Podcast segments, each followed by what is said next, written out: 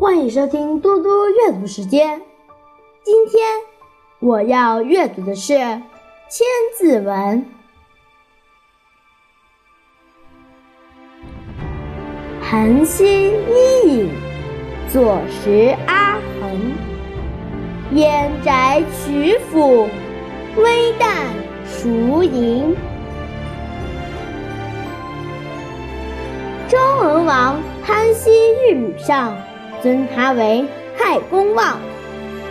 伊尹辅佐时政，商汤王封他为阿衡，属于古代燕国的曲阜一带地区。如果没有周公旦，谁能把他治理的那么好？姜子牙。伊尹和周公是古代著名的辅国贤臣，也是历朝历代文武百官学习的榜样。他们不但辅佐君王得道天下，而且辅佐君王治理天下。我现在来为大家讲一个故事：伊尹做菜。伊尹生长于伊水边，流落到有生氏。他见有生氏国君有贤德，想劝说他起兵灭夏。为接近有生国君，他自愿沦为奴隶，充任有生国君的贴身厨师。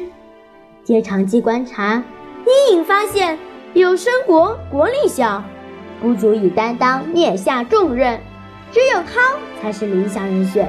所以他决定投奔汤。这个时候，汤娶有生之女之妃，伊尹自愿做陪嫁奴隶，随同到了商朝，做了汤的厨师。伊尹为汤做菜，不是把菜做的太咸，就是太淡，终于引起了汤的注意。汤就把他要来询问，伊尹趁机对汤说：“做菜既不能太咸，也不能太淡。”要调好调料才行。治国如同做菜，既不能操之过急，也不能松弛懈怠，只有恰到好处，才能把事情办好。商汤听了，觉得伊尹很有才，于是开始重用伊尹。